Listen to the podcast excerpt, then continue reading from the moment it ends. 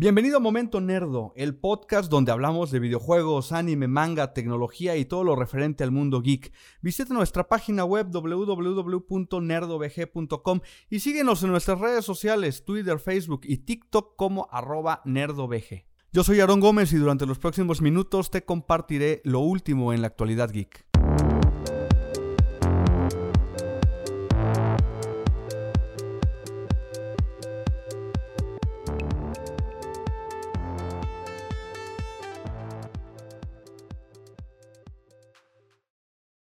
El día de hoy vamos a hablar sobre el lanzamiento de Zelda Skyward Sword para Nintendo Switch.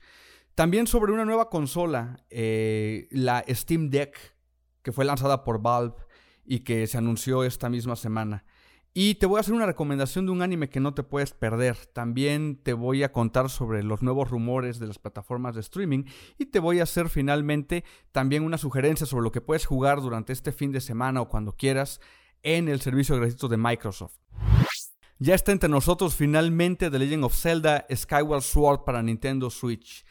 Como ya sabemos, se trata de una versión mejorada con agregados y con nuevos controles de la que originalmente fue lanzada para Nintendo Wii hace ya 10 años. Bueno, ahora hay mucha polémica con respecto a esta versión, sobre todo por el precio. En Estados Unidos vale algo así de 60 dólares. En nuestro país tendremos que pagar 1.399 pesos mexicanos si queremos hacernos con una copia, ya sea digital o en físico. Pero ¿realmente merece la pena? Bueno, eso va a depender de ti, pero para hacer una cuenta, la realidad es que no muchas personas pudieron disfrutar en su momento de este juegazo, que además es el principio eh, de la historia de la saga de The Legend of Zelda. Para darnos una idea, por ejemplo, Breath of the Wild ha vendido 22.8 millones de copias en todas sus consolas, más bien en todo el mundo. Eh, por otro lado, esta versión, es decir, Skyward Sword solamente ha vendido 3.7 millones. Es decir, que verdaderamente no muchas personas la han podido probar. Por lo tanto, podría llegar a ser justificable el pagar el precio completo por un juego que no muchos hemos podido jugar.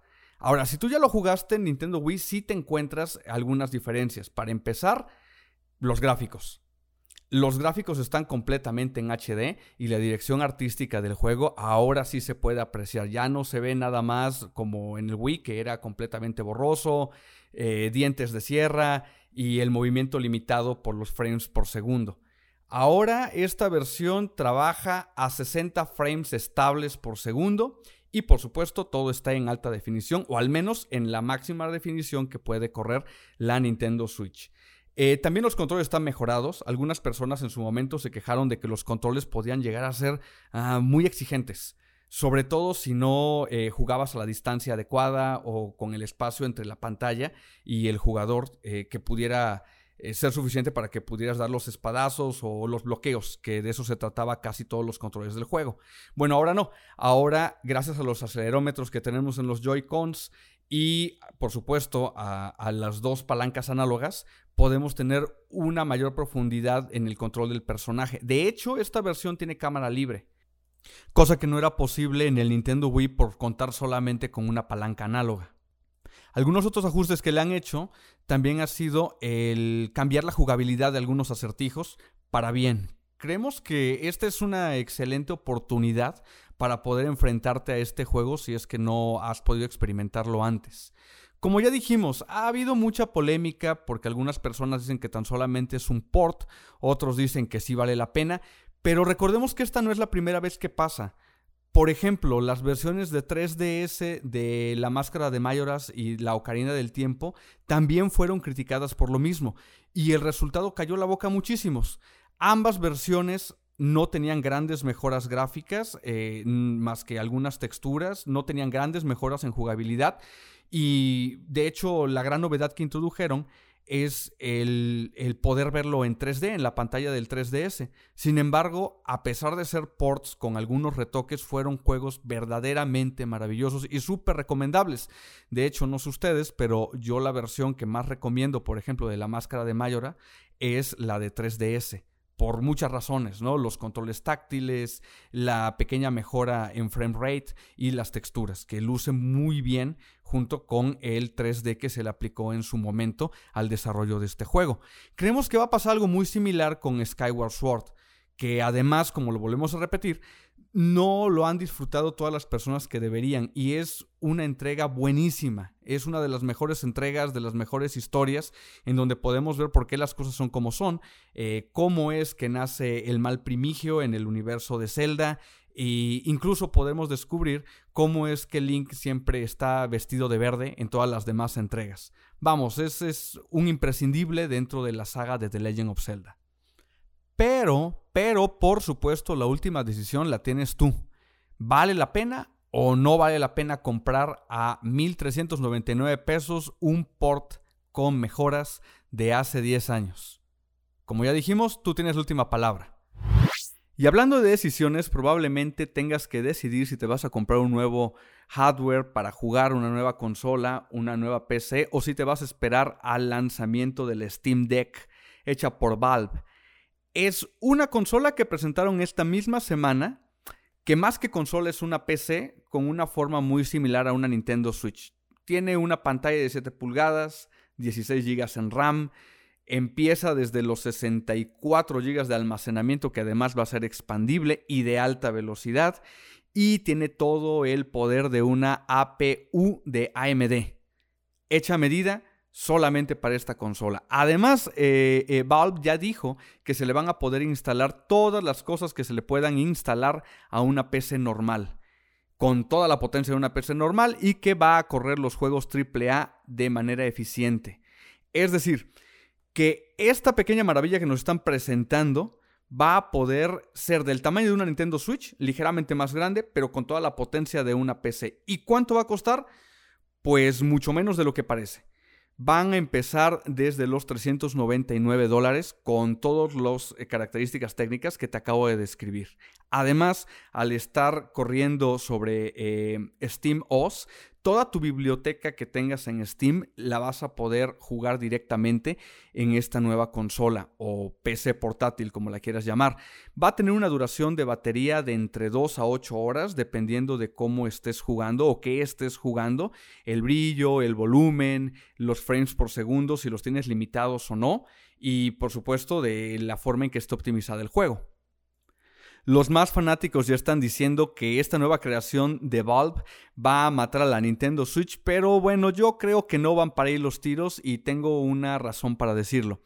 Esta consola es técnicamente una PC, con todas las ventajas de una PC y la portabilidad de Switch, pero le falta algo que Switch sí tiene, que son las exclusivas de Nintendo y que algunas otras consolas también tienen, que son sus exclusivas, ya sea PlayStation, ya sea Xbox, aunque Xbox es un poquito más universal, o cualquier otro sistema.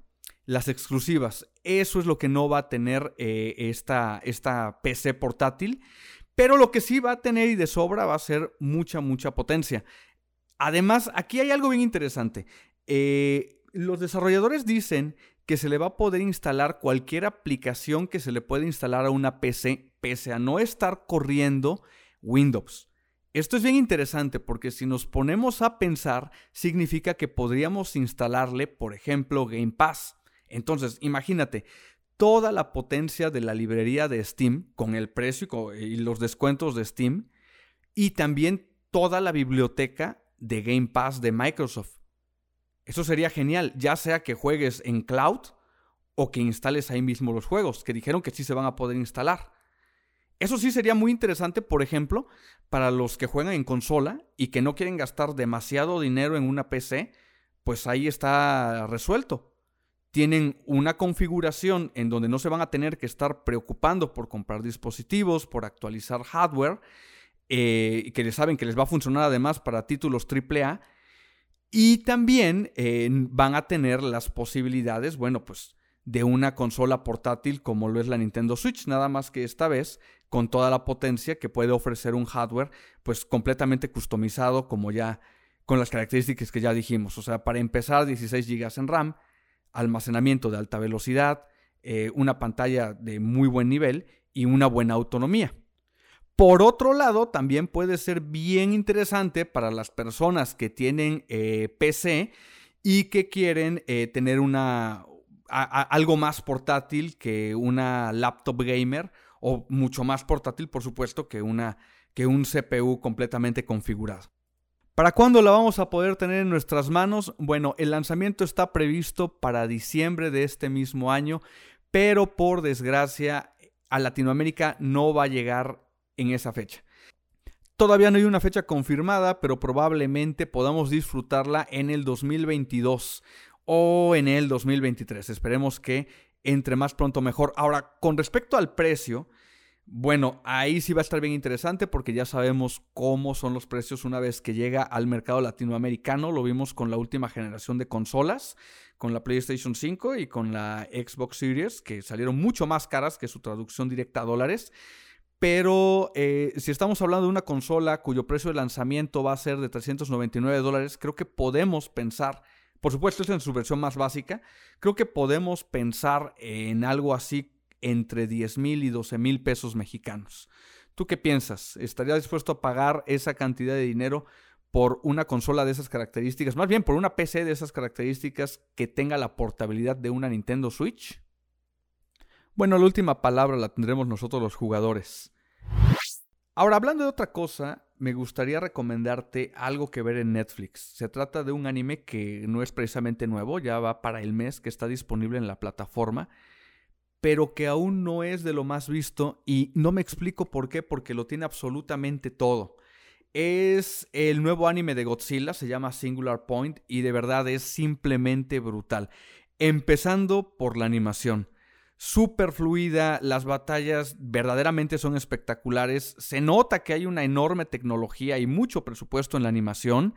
Eh, si la ves en el idioma original, las voces están perfectamente bien actuadas y bueno, los subtítulos como siempre, una muy buena tarea por parte de Netflix. Pero hablando propiamente de, de lo que es el anime, no puedo recomendártelo más. ¿Por qué? Bueno, porque hace una exploración desde el punto de vista de la ciencia ficción del universo de Godzilla. Aquí hay un dato bien importante y bien interesante. El guionista principal de esta, de esta serie de anime es además un matemático. Entonces, él intenta en el guion justificar todo el universo de Godzilla mediante teoremas matemáticos que, ojo, sí existen. Entonces, obviamente, eh, le da un giro muy interesante a todo el universo de los kaijus y al universo de Godzilla propiamente hablando. También en esta serie hay un montón de easter eggs que estoy seguro que a los que son más fanáticos del universo de Godzilla les van a encantar personajes de, mm, que, han estado toda la vida en, este mundo. También eh, algunos objetos, eh, melodías, leyendas y en sí mismo los monstruos, todo está súper bien cuidado.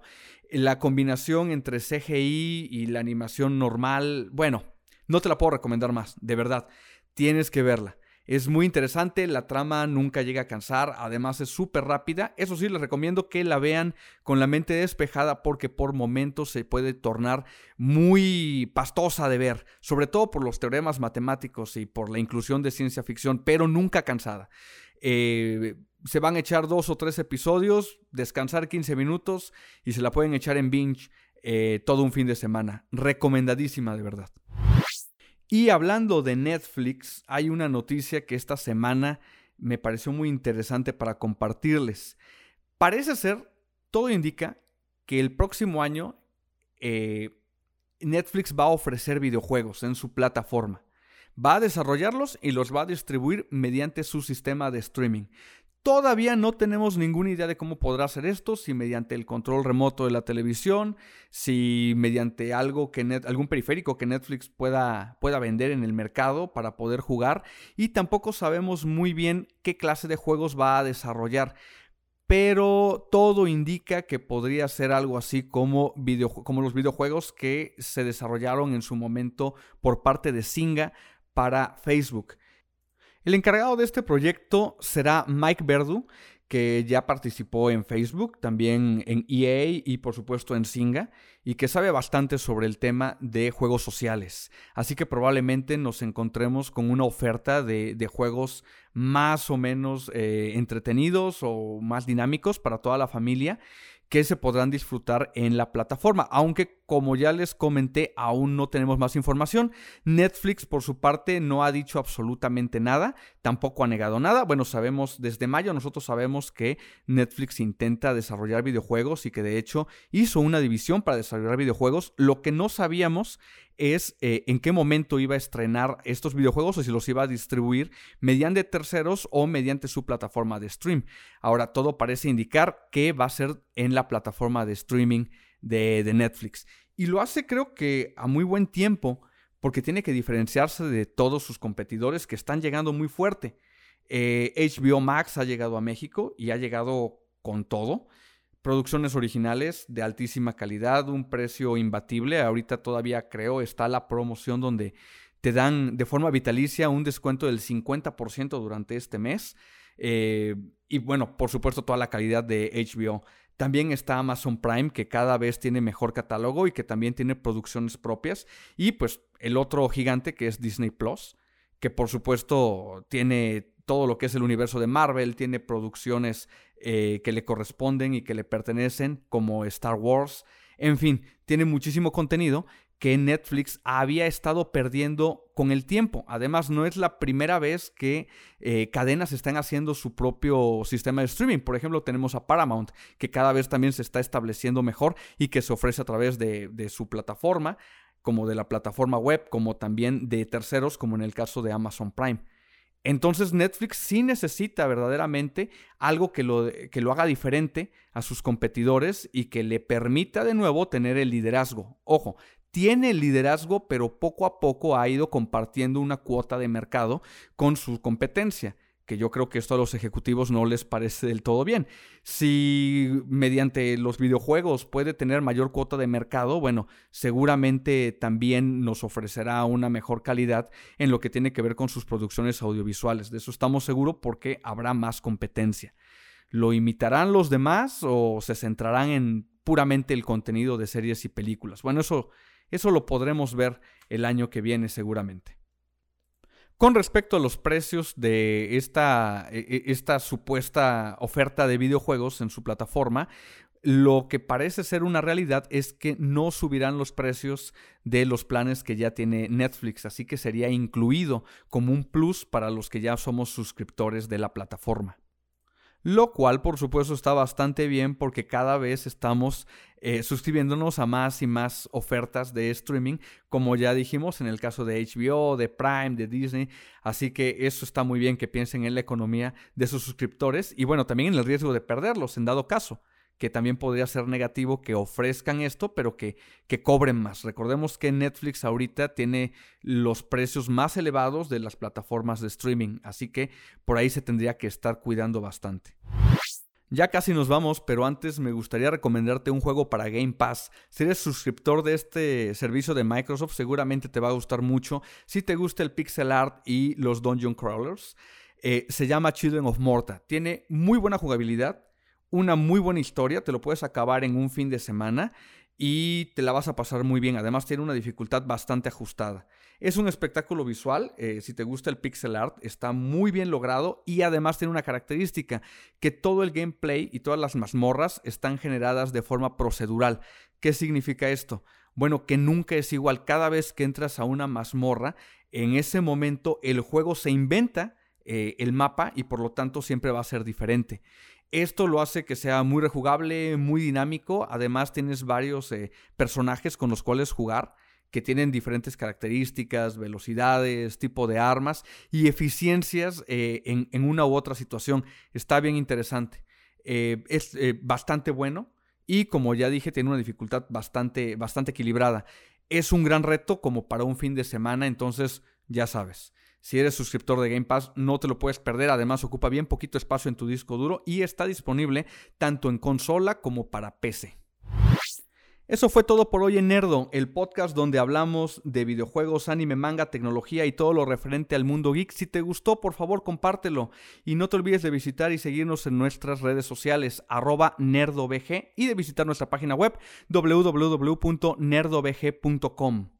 También te invito a escuchar nuestro otro podcast que es Nerdo Edición Retro, donde profundizaremos sobre juegos y consolas retro de 8 y 16 bits, también de 32. Si te apasionan cosas como la PlayStation, la PlayStation 2, Super Nintendo, Sega Genesis, Sega Saturn, ese, ese es tu espacio. No te olvides de seguirnos, de compartir y nos vemos próximamente en Nerdo.